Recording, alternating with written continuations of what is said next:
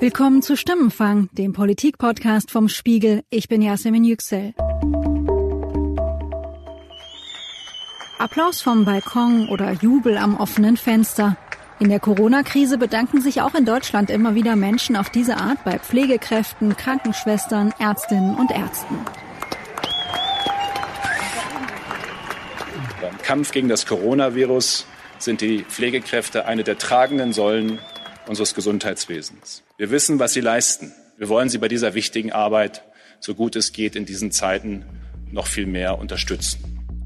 Und auch Jens Spahn, der Bundesgesundheitsminister, betont in diesen Tagen oft, wie wichtig die Menschen in der Pflege sind. Doch die Gesten und Solidaritätsbekundungen können nicht darüber hinwegtäuschen, dass in deutschen Krankenhäusern schon lange vieles nicht stimmt. Die Corona-Krise rückt den Pflegenotstand in den Fokus und macht besonders klar, was seit Jahren schiefläuft. Im Bereich der Krankenpflege herrscht in Deutschland Notstand. Pflegekräfte. Eine Berufsgruppe, die in Deutschland ein Schattendasein führt, oft unterbezahlt und wenig wertgeschätzt. Belastende Arbeitszeiten, wenig Anerkennung, geringe Bezahlung. Wir haben für unseren Podcast schon vor einer Weile mit einer Krankenschwester gesprochen, die uns haarsträubende Details aus ihrem Arbeitsalltag in einem deutschen Krankenhaus erzählt hat, wo Angehörige die Betten selbst machen, alte Patienten Infusionen bekommen, weil niemand Zeit hat, ihnen beim Trinken zu helfen und Pflegende am Ende oft selbst krank werden und aufgeben. Und ich habe es immer mal wieder erlebt, dass wir auch tatsächlich so Momente hatten, in denen wir wirklich weinend irgendwo mal saßen. Was läuft alles schief im deutschen Gesundheitssystem? Darum geht's in dieser Stimmenfangfolge.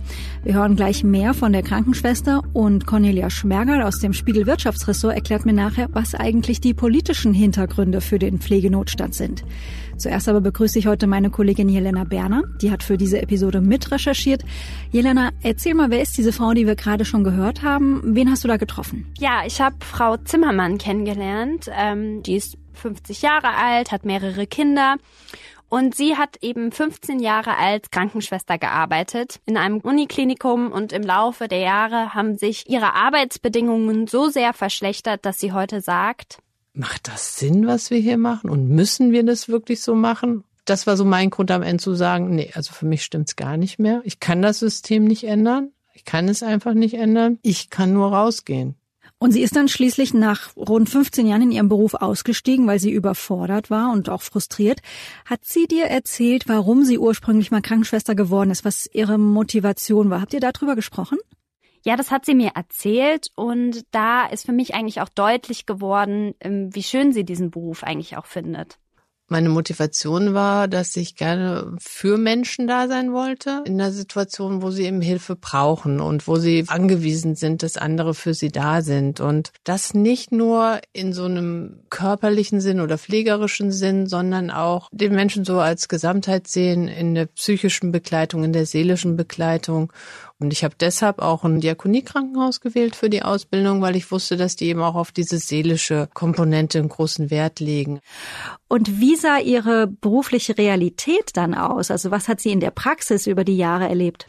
Ja, sie hat mir eigentlich von mehreren schleichenden Entwicklungen erzählt, dem Sparzwang der Krankenhäuser, das fehlende Personal, den wachsenden Anforderungen, die einfach ihre Arbeit im Laufe der Jahre stark verändert haben.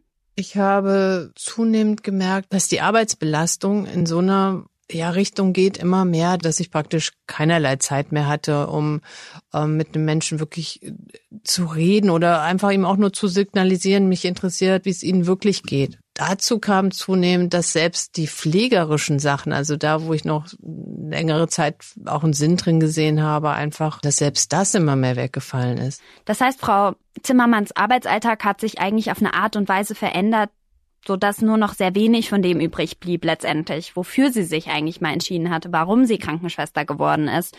Und Zeitmangel wurde immer mehr zum Problem. Davon hat sie mir ganz viel berichtet und ich glaube, das wird auch an dem ähm, nächsten Beispiel ganz gut deutlich. Ich habe vorher in der Augenklinik gearbeitet und dann war es eine gemischte Station, interdisziplinäre Station mit ähm, zwei anderen Fachbereichen noch wo ich also Zeit meiner Ausbildung nichts mehr mit zu tun hatte. Ähm, und dann hat man uns gesagt, okay, da gibt es eine Einarbeitungszeit. Wir werden eingearbeitet in die beiden anderen Fachrichtungen das hat nicht stattgefunden. Das konnte auch nicht stattfinden, einfach weil Einarbeiten bedeutet, ich gehe mit Also ein Kollege zeigt mir so seine Abläufe, seine Arbeitsweise.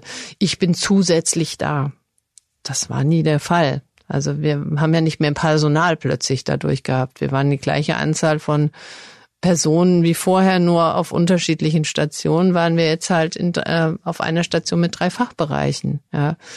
Ähm, und jeder von uns hatte so seine zwölf bis dreizehn Patienten im Durchschnitt.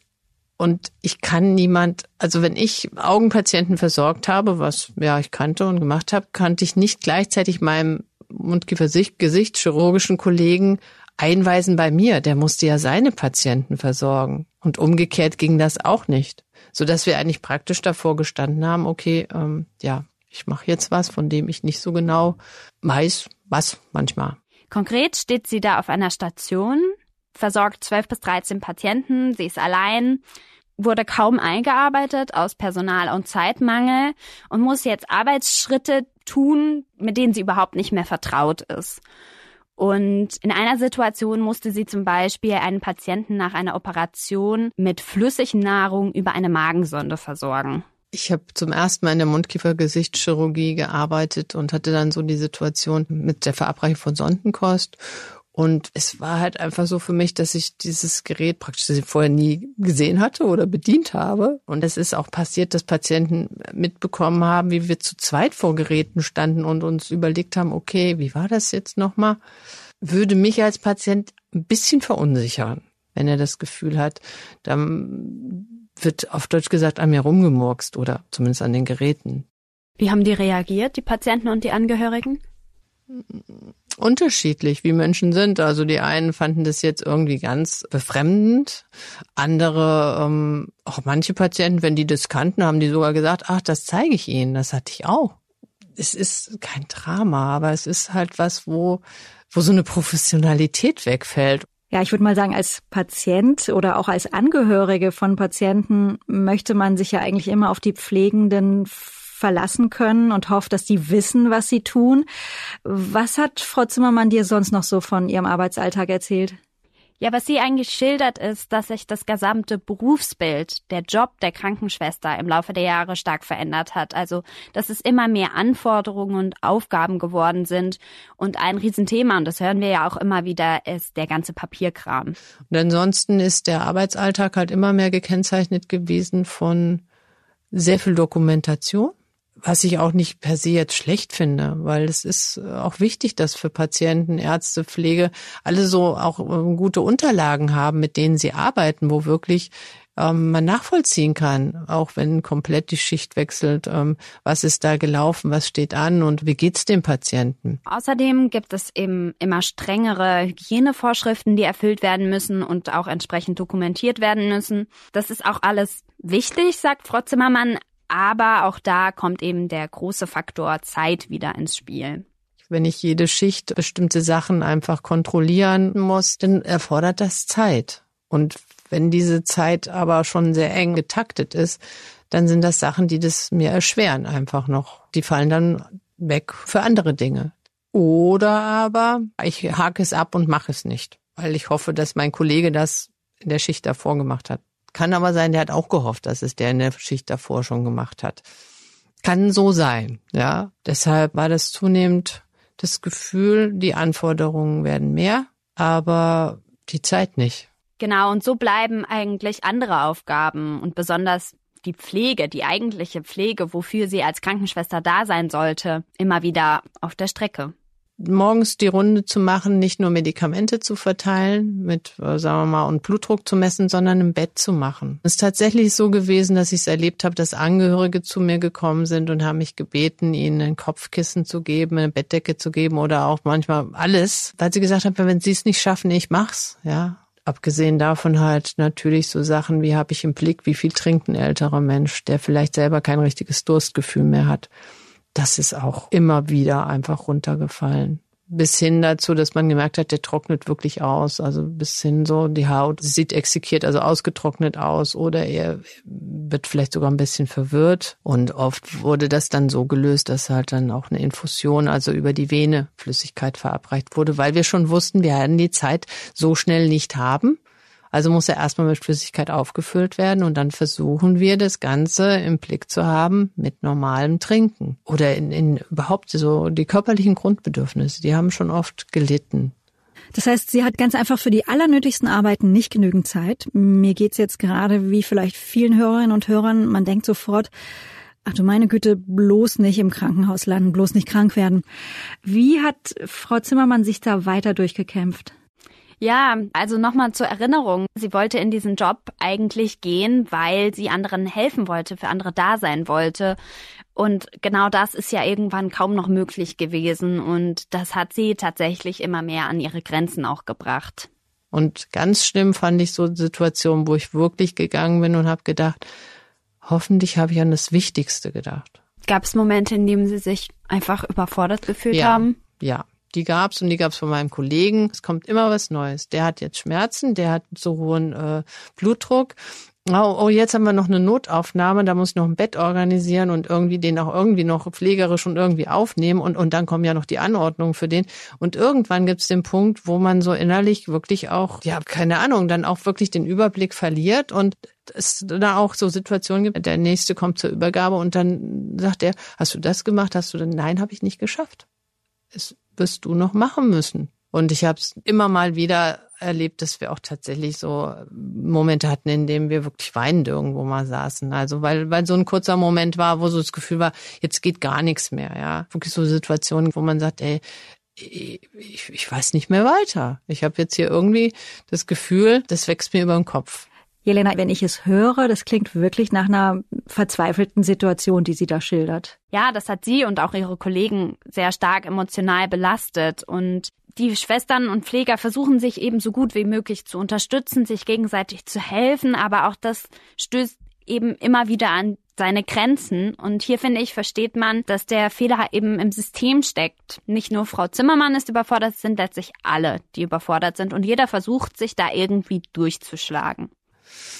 Was ich ähm, zunehmend so erlebt habe, ist natürlich auch ähm, zwischen Ärzten und Pflegenden, ähm, wenn Sachen dann nicht gemacht werden, dann gibt es so eine Schuldzuweisungssuche. Dann geht es immer mehr so dahin, ja, das hätten sie schaffen müssen, auch von Seiten der Ärzte. Und wenn man sagt, das konnte ich aber nicht schaffen, dann ist da sehr wenig Verständnis.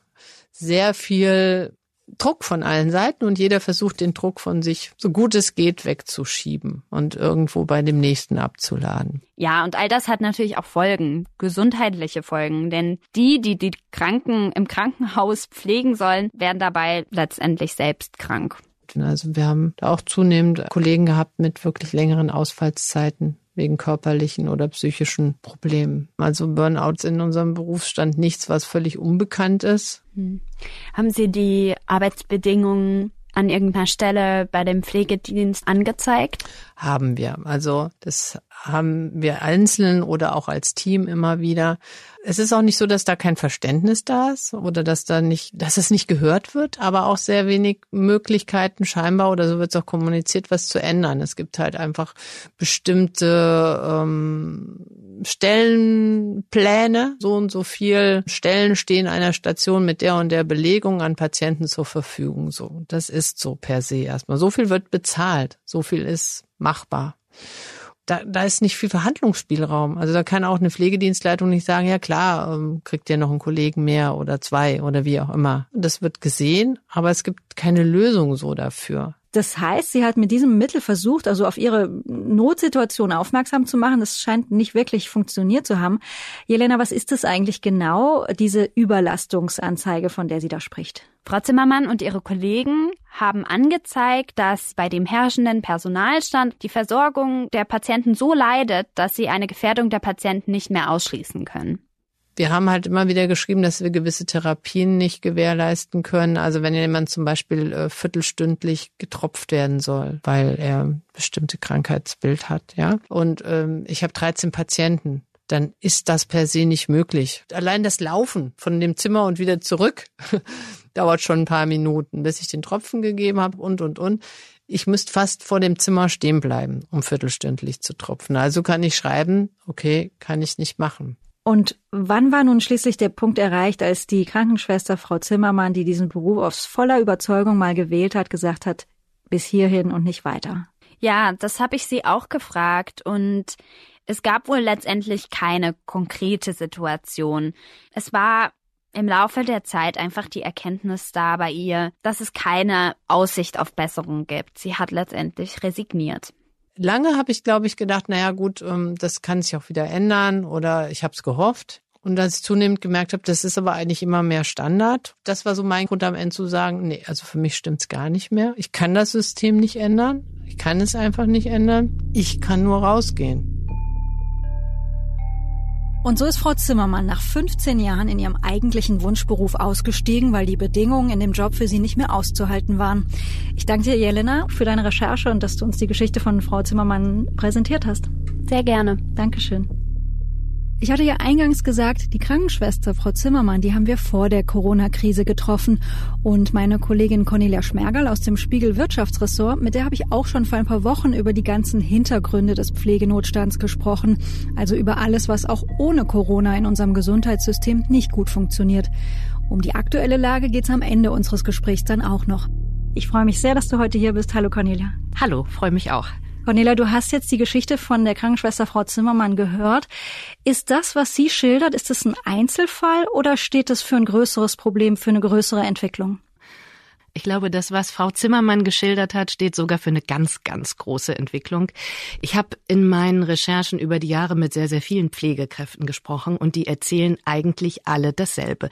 Natürlich ist es von Krankenhaus zu Krankenhaus unterschiedlich, wie schlimm die Lage ist, mhm. aber schlimm ist sie in den meisten. Und es ist tatsächlich so, dass viele Pflegekräfte wirklich leiden inzwischen an ihrem Beruf, weil sie das Gefühl haben, dass sie für die einfachsten Dinge eigentlich kaum noch Zeit haben, Patienten mal in Ruhe zu zur Toilette zu begleiten, zu mhm. füttern, vor allen Dingen zu reden, denn auch das gehört ja zu einer ganzheitlichen Pflege dazu. Und die medizinische Versorgung, auch die ist manchmal schwierig. Auch das erzielen Pflegekräfte, die sich zerreißen und sagen, ich kann auf einer Intensivstation nicht vier Patienten gleichzeitig betreuen. Ich komme in der Nacht nicht klar, wenn alle Schmerzmittel wollen. Und was passiert eigentlich, wenn ich keine Zeit mehr habe, Patienten, die schon lange bettlägerig sind, regelmäßig zu wenden und dann reden wir nicht mehr über Beziehungsdinge wie Reden, was auch wichtig ist für die Genesung, sondern manchmal auch um Situationen, die wirklich gefährlich werden können, auch für Patienten. Conny, du schreibst ja seit vielen Jahren über diese Themen. Was hast du über die Gründe gelehrt? Weil ich habe jetzt beispielsweise in der Vorbereitung mal geschaut, der Etat des aktuellen Gesundheitsministers Spahn, der liegt bei etwas über 15 Milliarden Euro. Der ist in den letzten Jahren auch gewachsen am Geld scheint es nicht unbedingt zu liegen, vielleicht daran, dass es falsch verteilt wird oder falsch eingesetzt wird. Wo liegt der Fehler? Eigentlich ist es ein riesiges Paradoxon. Im Gesundheitswesen schlummert nämlich immens viel Geld und das ist mit dem Etat des Gesundheitsministers noch gar nicht getan. Es gibt noch einen viel größeren Brocken und das sind die Gelder, die die Krankenversicherungen, die gesetzlichen, in jedem Jahr einsammeln. Und davon geht jeder dritte Beitragseuro heute, das sind 75 Milliarden Euro, ich habe extra nochmal nachgeguckt pro Jahr, gerade in die Kliniken wahnsinnig viel Geld und trotzdem hat man das Gefühl, dass irgendwas mit der Pflege grundsätzlich nicht nicht stimmt. Und das liegt schlicht daran, dass Pflege, also die Pflege am Menschen, einfach nicht gut bezahlt wird. Und da geht es noch nicht mal um die Löhne, die die Pflegekräfte äh, bekommen. Die sind auch nicht so wahnsinnig üppig. Es geht erstmal um das Geld, das die Kliniken selbst für die Pflege bekommen. Und ich glaube, das ist wirklich das Kernproblem, was es gibt, dass Kliniken selbst seit einigen Jahren für gute Pflege viel zu wenig ausgeben und sich dabei ganz ökonomisch verhalten, weil sie für im strengen Sinne ökonomisch im, im richtig, strengen mhm. Sinne ökonomisch richtig, weil sie einfach versuchen, das Geld, was sie bekommen, in ihrem Sinne effizient, gewinnsteigernd einzusetzen. Und viele Gewinne bekommt man mit möglichst wenig Pflegern. Cornelia, du hast mal in einem Text geschrieben, gute Pflege am Krankenbett ist für Kliniken kein lukratives Geschäft. Ist es nicht aber für ein reiches und im weitesten Sinne doch auch gut funktionierendes Industrieland wie Deutschland irgendwie ein Armutszeugnis? Schwierige Frage. Es ist in gewisser Weise natürlich ein Armutszeugnis, wenn sich die Kliniken komplett ökonomischen Zwängen unterwerfen müssen, wenn es um das Leben von Menschen geht. Auf der anderen Seite, ich bin selbst Volkswirtin, ist nicht jeder ökonomische Zwang schlecht. Er ist nur dann schlecht, wenn er in einer Art und Weise ausgestaltet veraltet ist, dass er das System irgendwie überreizt und dass es passiert. Und das, was ich meinte mit ökonomischen Anreizen, kann man eigentlich zurückführen auf eine Entscheidung der Politik aus dem Jahr 2003. Da wurde beschlossen, die Krankenhausfinanzierung komplett umzustellen. Und damals gab es dafür absolut Gründe. Damals wurden die sogenannten Fallpauschalen eingeführt. Und man kann sich das heute gar nicht vorstellen. Heute ist sehr viel Geld im System. Es geht immer darum, etwas zu verteilen, Versorgung hier und da besser zu machen. Im Jahr 2003 haben wir ganz andere Debatten ähm, geführt. Das war die Zeit, als die Brillen aus dem Katalog der Krankenkassen gestrichen wurden, der Zahnersatz und ähm, es ging immer darum zu sparen. Und die Kliniken waren schon damals ein immenser Kostenträger. Das lag daran, dass jeder einzelne Tag, den ein Patient in der Klinik lag und gepflegt wurde, bezahlt wurde. Man nannte das damals tagesbezogene Pflegesätze. Die gibt's heute gar nicht mehr. Die hatten nämlich den Effekt, dass es für eine Klinik sehr, sehr schön war, wenn ein Patient möglichst lange blieb. Und man kennt das noch. Ich kann mich selber dran erinnern, dass es da beliebt war, dass der Chefarzt am oder der Oberarzt Arzt am Freitag kam und sagte, eigentlich ist alles gut, aber, aber zur Sicherheit ist, Sie bleiben übers Wochenende genau, nochmal hier. Lieber nochmal bis Montag bleiben. Und das hatte natürlich den Grund, dass das Krankenhaus dann nochmal Geld bekommen hat. Und darum hat man entschieden, dann auf dieses sogenannte Fallpauschalenprinzip zu wechseln. Genau. Im internationalen Vergleich waren die deutschen Kliniken nicht schlecht, aber ziemlich teuer. Das wollte man anders, das wollte man effizienter machen. Und diese Fallpauschalen galten damals als wahnsinnig innovatives und modernes Instrument. Die Idee war, jede Hüftoperation, jetzt mal mit meinen Worten, kostet gleich viel Geld. Relativ egal, ob der Patient jetzt drei Tage oder drei Wochen liegen bleibt, mehr Geld gibt's nicht. Und das bedeutet, dass die Pflege, das ist jetzt sehr, sehr verkürzt, mhm. aber dass im Grunde die Pflege pro Tag nicht mehr extra bezahlt wurde, im Übrigen auch Lohnsteigerungen nicht. Was sich gelohnt hat, war, möglichst viele Hüftoperationen durchzuführen. Da brauche ich möglichst viele Ärzte, die viele Eingriffe machen können. Die Pflege an sich am Krankenbett über die Pfleger und Pflegerinnen zu bezahlen, hat sich schon etwas weniger gelohnt. Und wann immer ich mit Pflegekräften spreche, übrigens auch mit Gesundheitsökonomen, sagen die alle, der Beginn des Übels war der Umstieg auf die Fallpauschalen. Die Probleme sind sehr lange Jahre bekannt, aber am Ende scheint sich wenig zu tun oder wenig zu ändern. Woran liegt das? Ich glaube, es liegt zum Teil, und das ist bitter, und ich werde dafür Haue bekommen, auch an den Pflegekräften selbst. Man muss das ganz ehrlich so sagen. Pflegekräfte haben keine Lobby, in der Politik nicht und in der Gesellschaft auch über Jahre nicht. Das hat sich rasant geändert, aber die Pflegekräfte waren lange sehr leise. Das hat, glaube ich, damit zu tun, dass es immer schon so war, dass historisch Pflege immer irgendwie was war, was man unentgeltlich zum Gotteslohn tat. Die ersten Profipflegerinnen, genau, Tätigkeit. Mhm. genau, das waren mhm. Ordensschwestern, gerne Frauen im mhm. Übrigen und man war es so gewohnt, das kostet nichts und die Pflegenden selbst waren es auch gewohnt, dass sie es gern tun und dass sie es mit Leidenschaft tun und sich niemals beklagen werden. Und irgendwie habe ich das Gefühl, das steckt manchmal noch so in den Köpfen. Es gibt sehr wenige, also vergleichsweise wenige Pflegekräfte, die in einer Gewerkschaft organisiert sind. Streik in der Pflege ist ohnehin so ein Ding. Wenn ich jetzt irgendwie bei VW am Band bin und ein Auto zusammenschraube, dann kann ich das mal einen halben Tag stehen lassen, wenn ich streiken will. Ich würde ja niemals als Pflegekraft meinen Patienten im Bett liegen lassen alleine. Was soll der tun? Da steckt natürlich auch ein gewisses Dilemma drin. Aber deshalb habe ich das Gefühl, dass die Rolle der Pflegenden nie so wirklich in der Politik wahrgenommen wurde. Frau Zimmermann, die Protagonistin, die wir jetzt ähm, zu Beginn der Folge gehört haben, die schildert ja auch sehr gut, wie so nach und nach die Arbeitsbedingungen in ihrem Beruf immer anwachsen. Kannst du beschreiben, was für Gründe das hat, dass die Anforderungen an die Krankenpflege in den vergangenen Jahren so gewachsen sind? oder sich mindestens verändert haben, Absolut. sich stark verändert haben. Ich glaube, da kommen mehrere Dinge zusammen.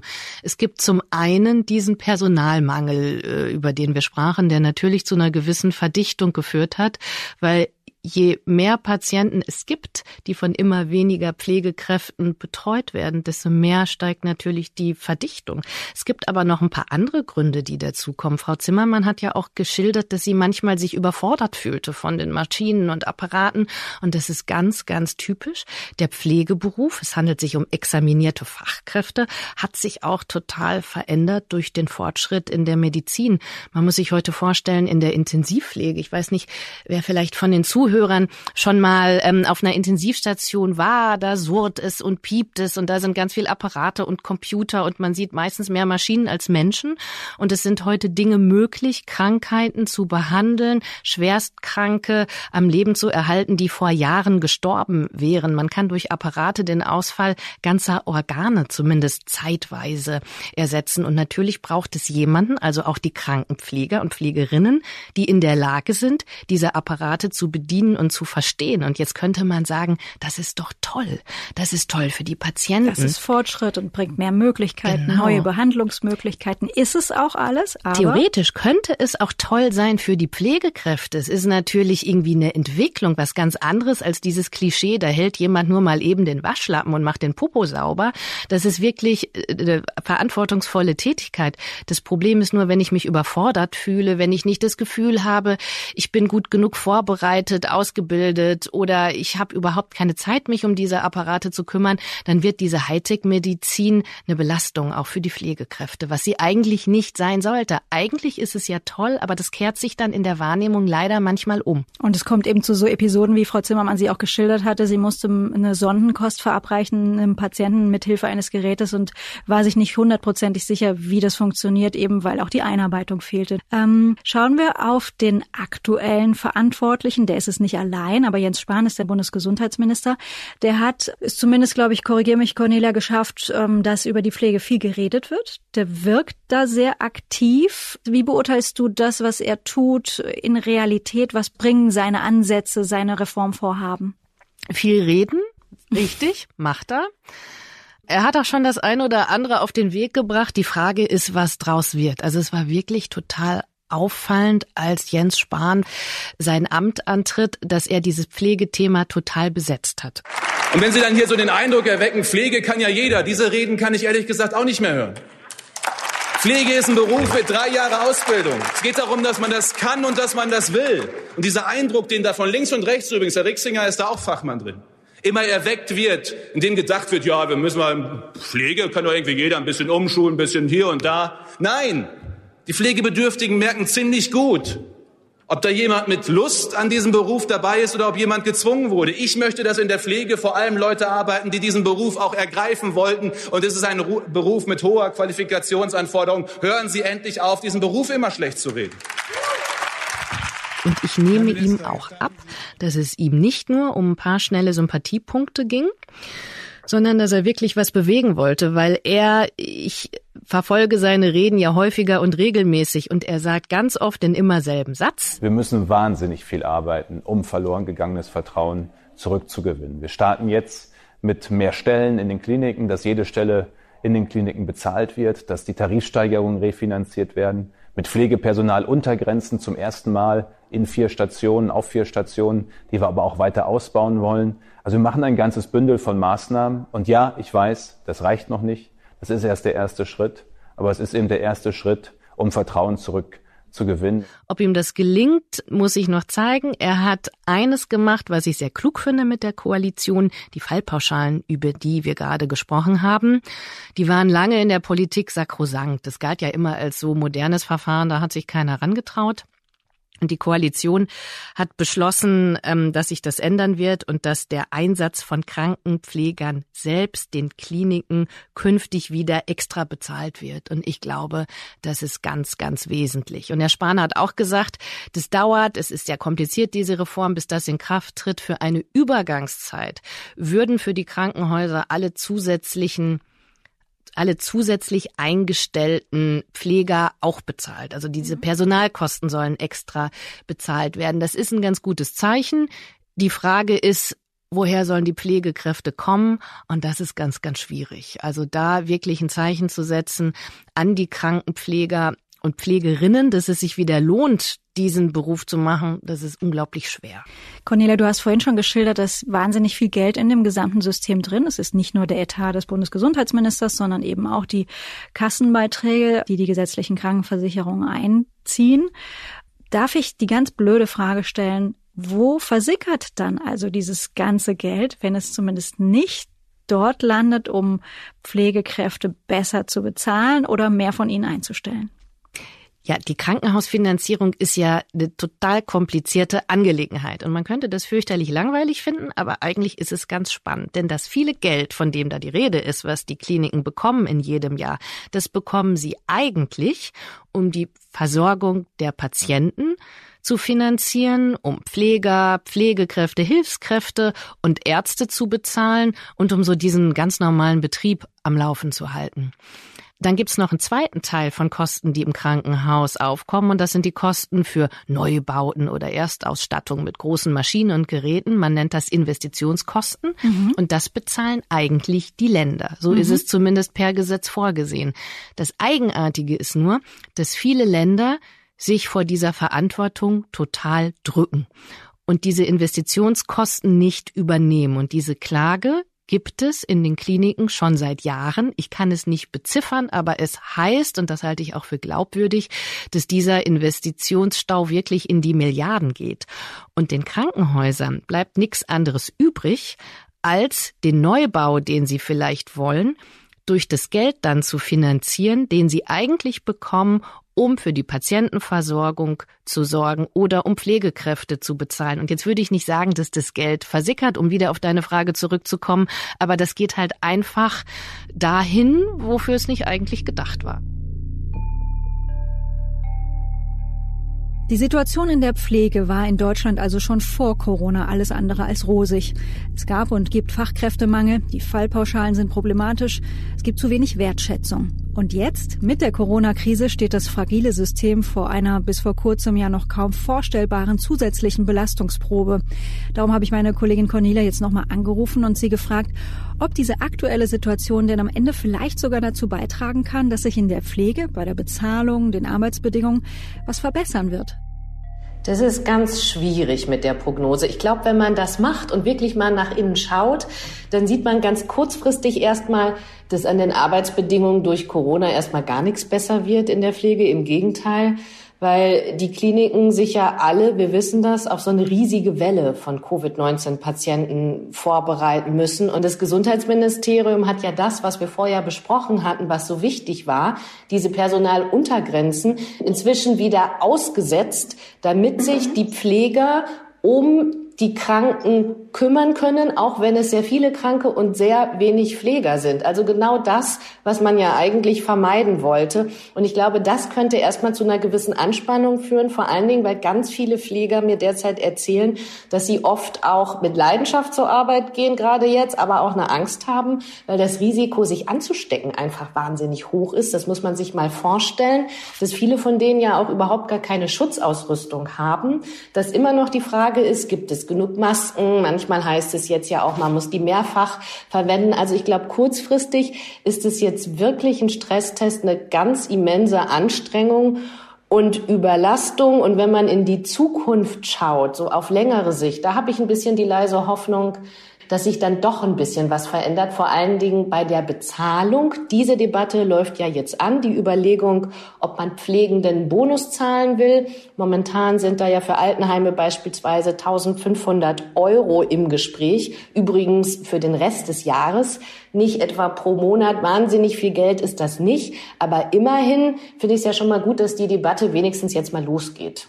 Das heißt aber letztlich ist eine Diskrepanz da. Einerseits stehen Menschen auf ihren Balkonen und klatschen, was ja auch gut ist, ein tolles Zeichen. Andererseits sieht man aber allenfalls zaghafte Schritte, wenn es darum geht, was die Pflegenden eigentlich für ihre so wichtigen Jobs verdienen sollen. Absolut. Die Frage ist, glaube ich, wie lang dieser Applaus auf den Balkonen anhält und ob er noch dann anhält, wenn wir irgendwann darüber entscheiden müssen, und das wird eine politische Entscheidung werden, wer zahlt eigentlich für mehr Anerkennung? Wer zahlt für höhere Löhne? Denn anders als Beispiel Automobilindustrie, da zahlt der Kunde, sind wir, die Versicherten, bislang in der gesetzlichen Sozialversicherung ja diejenigen, die für höhere Löhne aufkommen müssten Oder aber man entscheidet sich, das Ganze aus Steuermitteln zu machen. So oder so, viele Hörer und Hörerinnen auch dieses Podcasts werden am Ende möglicherweise für diese höheren Löhne mit mehr Steuern oder höheren Beiträgen zahlen müssen. Und ich hoffe, dass Sie auch dann immer noch auf dem Balkon stehen und klatschen und diese Solidarität auch mit den Pflegenden weiter mittragen. Und das ist, glaube ich, die Gretchenfrage, an der sich am Ende entscheidet, wie viel Respekt wir der Pflege dauerhaft entgegenbringen. Die Krankenschwester Frau Zimmermann, die wir in dieser Folge kennengelernt haben, die bezweifelt, dass die Corona-Lage für die Menschen in der Pflege ernsthafte Verbesserungen bringt. Wir haben vor wenigen Tagen nochmal mit ihr gesprochen. Ihr selbst geht's inzwischen besser. Sie war arbeitslos, hat aber jetzt eine Teilzeitstelle in einer Reha-Klinik und da ist sie auch ganz zufrieden. Sie betreut weniger Patienten, kann sich kümmern und ihrem Job gerecht werden. Über die Aufmerksamkeit und die Solidarität aus der Gesellschaft für Pflegepersonal, da freut sie sich im Augenblick. Dass die Politik aber wirklich was ändert, da ist sie eher skeptisch. Das war Stimmenfang, der Politik-Podcast vom Spiegel. Wie immer interessiert uns Ihr Feedback zu unserem Podcast, ob nun zu dieser Folge, zum Thema Pflege im Speziellen oder ganz generell zu unserem Format. Wir freuen uns über Ihre Sprachnachricht, zum Beispiel per WhatsApp an die 040 380 80400 oder per Mail an stimmenfang.spiegel.de. Außerdem empfehle ich Ihnen gerne noch unseren neuen Auslandspodcast 8 Milliarden. Mein Kollege Juan Moreno spricht darin mit Spiegelkorrespondentinnen und Korrespondenten auf der ganzen Welt über die aktuelle Corona-Krise. Alle unsere Podcasts finden Sie auf spiegel.de in den üblichen Podcatchern, bei Apple Podcasts und auf Spotify. Diese Folge wurde produziert von Jelena Berner, Sandra Sperber und mir, Yasemin Yüksel. Danke für die Unterstützung in dieser Woche an Philipp Fackler, Johannes Kükens, Wiebke Rasmussen, Matthias Streitz und Philipp Wittrock. Und unsere Musik kommt wie immer von Davide Russo.